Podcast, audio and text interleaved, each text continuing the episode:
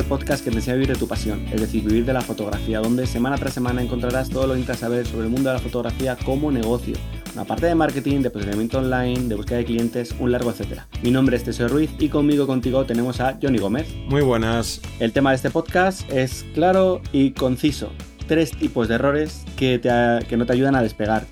Vamos a hablar de estos errores técnicos, errores em, con clientes y otros tipos de errores. Vamos a, hemos hecho como tres grandes bolsas donde nosotros vamos a contaros eh, cuáles son nuestros, cuáles han sido algunas de nuestras experiencias con estos errores, que estoy seguro que algunos o algunas se sentirán identificados.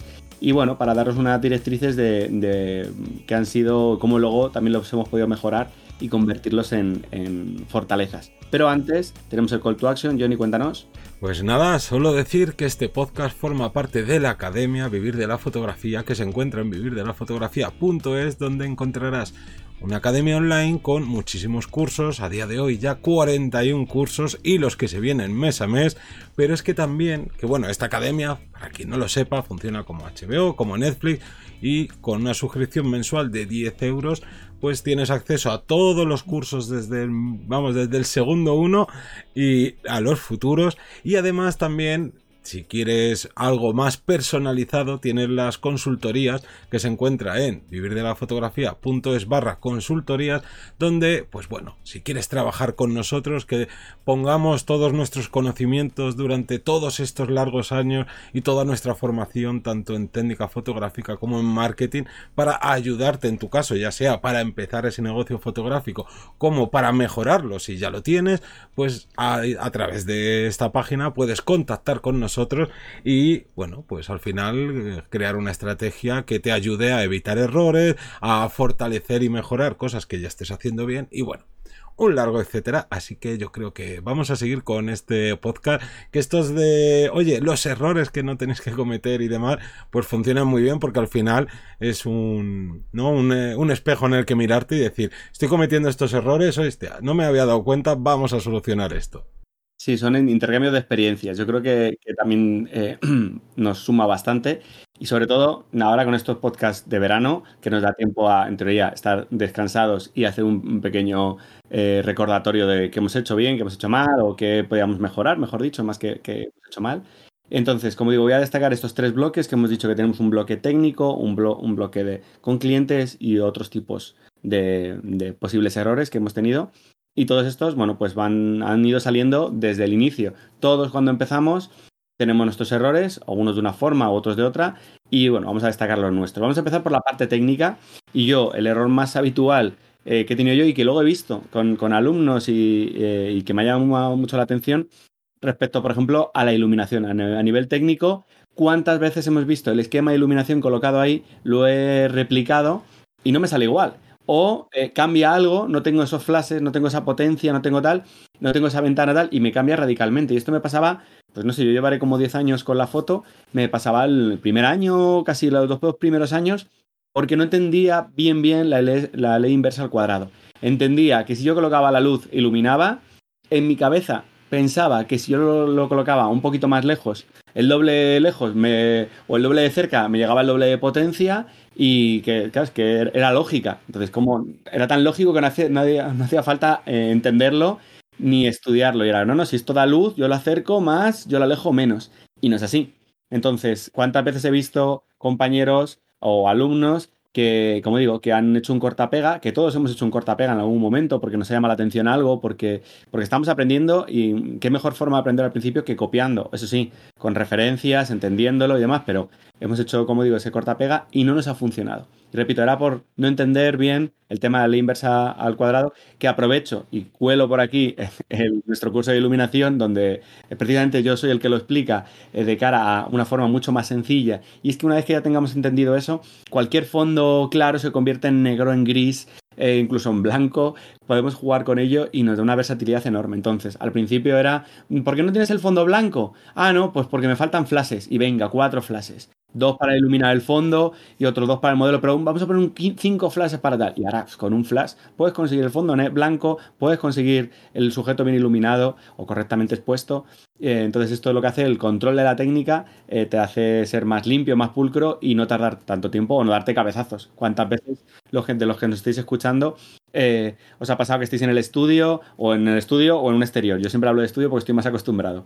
Pero ¿cuántas veces ha pasado que estáis ahí y, ponéis la iluminación y no conseguís lo que tenéis en la cabeza, ¿no? Y a lo mejor tenéis el cliente ahí, uff, y a ver cómo le el cliente. No, si esto luego lo edito. Y horas de edición, limpiando fondos, iluminándolos, cambiando el color. Una cosa, por ejemplo, también me da mucha atención, el tema de colores, el no saber. Yo al principio no sabía que cada gel tenía una cantidad de densidad y restaba una cantidad de pasos de luz. Esto hacía que yo pensaba que yo ponía el color rojo el color azul, o el color rojo y el color amarillo, y, la luz que pase por ellos es luz que tiene color, pero, pero ya está, no resta. Y anda que no pasaba a veces que un lateral estaba menos expuesto que el otro.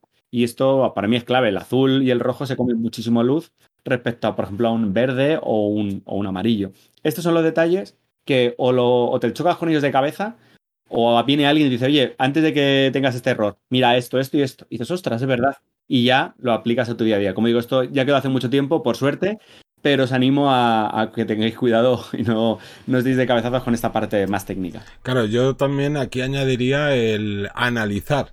Porque muchas veces, y sobre todo con la época actual de consumo tan rápido de todo, vemos cosas, nos gustan, pero no nos paramos a analizar, oye, ¿por qué me gusta? ¿Por qué luego cuando yo hago una fotografía de ese estilo, de ese tipo, no funciona igual, no me parece igual de buena? Pues claro, aquí una de las bases es la composición, tanto a nivel de formas, a nivel de colores, a nivel de iluminación, todo esto hay que formarse bien, hay que analizar bien para que luego tú cuando vayas a hacer una fotografía vayas a sacar realmente lo que por lo menos a ti ya te gusta. Nada de coger y de, bueno, voy a probar esto y a ver qué sale, porque así pues al final lo que te llevas es a problemas, como bien decimos en este bloque, a nivel técnico. Pero pasamos al segundo bloque que serían los problemas que se cometen con los clientes. Que aquí, pues igual, podríamos hacer muchísimos, pero vamos a, a destacar algunos. El principal o el más conocido que, o que más sufre ¿no? la comunidad fotográfica es entregar tarde las fotos. Y sí, es cierto que hay clientes que te cogen, te llaman ahora mismo y te dicen, oye, que quiero una sesión de fotos esta tarde y quiero las fotos para esta noche. Vale, perfecto, hay clientes así. Pero la gran mayoría de lo que se suele pecar, tanto al principio como en mitad como al final de tu negocio fotográfico, es en entregar tarde las cosas. Si no puedes, eh, o sea, bueno, una de las cosas que habría que mejorar es el flujo de trabajo. Pero si tú todavía no lo tienes optimizado, también cuidado con aceptar y aceptar y aceptar trabajos, porque sí, te viene muy bien al bolsillo, pero si luego lo que vas a conseguir es un cliente mm, descontento o medianamente descontento, oye, pues ese, ese dinero extra se va a convertir en que te va a lastrar el conseguir más dinero en el futuro. Así que cuidado con esto. Incluso aquí yo destacaría la temporalización. O sea, temporaliza puedes tener un flujo de trabajo mejor o peor, bueno, pues que se te sobre tiempo y temporalice y, oye, mira, yo no te puedo entregar las fotos hasta dentro de dos semanas, de una semana. Pero el problema muchas veces es decir, sí, sí, esto está para dentro de tres días y no es así. Es mejor que sobre, así el cliente dirá, anda, que hasta dentro de dos semanas, bueno, pero ya lo sabe, aunque de primera se pueda asustar. Claro, luego también el aceptar cualquier cliente, sobre todo esto es cuando estás empezando y pues a lo mejor no tienes ese sexto sentido arácnido, ¿no? De, uy, este cliente a mí me va a traer muchos quebraderos de cabeza o eh, porque realmente pues son tus primeros trabajos y claro, quieres aceptar todo. Pero cuidado con ¿no? esas red flags que vas viendo en algún tipo de cliente que dices, madre mía, si ya eh, los primeros mensajes eh, o mails que has intercambiado conmigo, las primeras palabras, ya empieza a haber cositas raras, oye, es mejor no quedarte sin la parte económica de ese cliente que luego ir arrastrando un mal humor, un, ¿no? una negatividad y, y demás. ¿Más cosas que podríamos eh, decir a este nivel? Pues sin duda, yo uno de los que más veo y que creo que más fácil solución tiene es el querer agradar, el querer gustar a todo el mundo. Yo voy a hacer todo tipo de fotografías y en mi portfolio quiero mostrar de todo, porque claro, cuanto más abarque, más clientes voy a conseguir. Y es todo lo contrario. Cuanto más... Eh, mm, no variado seas, menos vas a gustar. Porque claro, si a mí yo necesito contratar a alguien para que me haga fotografía nocturna de, eh, yo que sé, de mis hoteles, porque les quiero dar esa estética o tal, y de repente veo que tiene fotos con un perrito, fotos con un macro, fotos con tal, ¿qué pasa? Ah, este es uno de los que hace de todo, este es, eso es que no es bueno. Y esto es así. Cuando tú eh, tienes un problema en cualquier ámbito, vas a un especialista. Por tanto, tienes que convertir en un especialista y ya sea a nivel de yo hago mi estilo o a nivel de yo me dedico a este tipo de clientes, pero tienes que hacer eso porque el intentar agradar a todos es que al final no le gustas a nadie. Tal cual. Y yo destacaría aquí algunas eh, dentro de la parte con clientes, el aceptar eh, elementos fuera de contrato sea, ¿cuántas veces nos ha pasado, y yo me incluyo ahí, que nos digan, ah, pues eh, hacemos esto, vale, pero y luego estás allí, oye, ¿te importaría también grabar eh, unos clips pequeñitos para no sé qué tal? Y estás ahí y dices, bueno, venga, vale, si tengo este hueco libre, venga, yo te lo hago tal. Ay, ¿te importaría tal? Y te van añadiendo elementos que no están dentro del contrato, que van a requerir luego horas después de la edición eh, o que se salen de tu flujo de trabajo.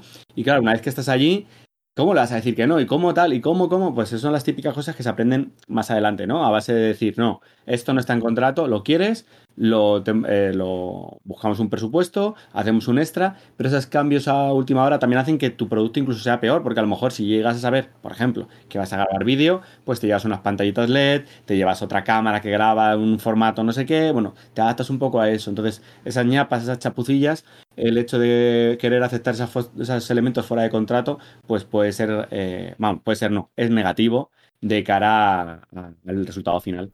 Total, yo me acuerdo de de sobre todo cuando empezaba a trabajar en eventos, siempre llegaba alguien de una marca de ese evento y me decía, oye, ya que estás, hazme algunas fotitos que salga mi botella o que salga este producto que he sacado. Si a ti eso no te cuesta nada, yo te paso el email y luego me las pasas y es como, sí, claro, corriendo y el dinero dónde está. No, y esto ya, ya no dentro de tu propio cliente, sino gente que quiere rapiñar ahí, incluso a, me acuerdo, a una marca le llegué y le dije, no, porque no me vas a pagar nada. Me dijo, no, pero te damos la famosa visibilidad. O para el próximo, si nos gusta, te contratamos. Y es como, bueno, pues a mí no me gustáis, así que no os acepto como cliente. Dejarme en paz, por favor, que estoy trabajando. Y pasamos ya al, punto un poco más abierto, que serían otros tipos dentro de estos eh, roles más habituales en otras partes que no son ni técnica ni clientes, como puede ser ese famoso, eh, ten estos presets ya no digo ni de venta, que el tema de venta de preset ahí no nos queremos meter. Pero con estos presets vas a tener estas fotografías. Este resultado igual, visualmente, ya no digo ni, ni, técnicamente. Pues la parte visual no, no funciona. Eh, hemos visto que el preset dependerá de la luminancia de la, de la, foto, dependerá de un montón de características eh, a nivel color, a nivel situacional, ¿no? Entonces, el pensar que un presente no va a solucionar la vida y que no va a hacer fotos como fulanito o como fulanita, no, no, no nos valdría. Claro, luego también eh, otro de, de esas cosas a destacar siempre dentro de la fotografía es el comprar muchísimo equipo.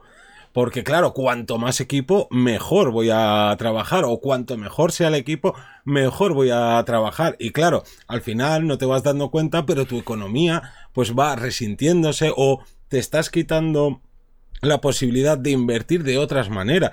Que ojo, no siempre hay que invertir dinero porque muchas veces eh, aquí lo recordamos, invierte en publicidad, invierte en formación en marketing, invierte en cosas que te van a traer más clientes. Pero ojo, que también en vez de comprarte eh, la última actualización de tu cámara que ha salido seis meses después de o un año después de que te hayas comprado la tuya, inviértelo también en ti, en tus vacaciones ahora que no, que estamos en este periodo, pues a lo mejor te, no, mentalmente es mucho más sano el tomarte más tiempo de vacaciones con ese dinero que no te has gastado en cacharros y poder estar, ¿no? Pues tener ese pequeño colchón que el estar todo el día comprando. Y por último, ya que estamos hablando de invertir, también otra de las cosas en las que hemos caído todos es en invertir mal el tiempo. En, yo qué sé, por poner un ejemplo, veo una foto que digo, ala, cómo mola, que habrá, cómo habrá hecho esta técnica, empiezo a buscar por internet, ya sea en vídeos gratuitos, en cursos, en no sé qué, y empiezas a probar, a probar, a probar, buah, y te encanta, y es como genial, ¿cuánto tiempo has invertido? ¿Cuántas veces lo vas a mm, probar en un cliente. No, pues si tu tipo de cliente no quiere ese tipo, no demanda, no es que no quiera, sino que no necesita ese tipo de fotografía, oye, ¿para qué? O para qué estar invirtiendo eh, horas y horas y horas en, a lo mejor en redes sociales, te sale mucho más rentable, eh, ¿no? Invertir el tiempo en una formación digamos, real o correcta sobre el uso en redes sociales que te va a llevar a no tener que pasar tanto tiempo en redes sociales y a la vez ser más eficaz. Así que las inversiones hay que hacerlas con cabeza y siempre eh, intentando conseguir el mayor ROI, que es el retorno de la inversión. Y aprovechamos, si quieres, para que la gente nos pueda escribir en comentarios, allá donde nos vea o escuche, eh, cuáles son sus errores técnicos con clientes u otro tipo de errores. Y, ya hasta la próxima semana. Sí, muchas gracias a todos los que suscribís, a la gente que nos escucha en todos los podcatchers y como siempre, todos los lunes a las 7 de la mañana, una nueva ración de Vivir de la Fotografía. Un saludo. Hasta luego.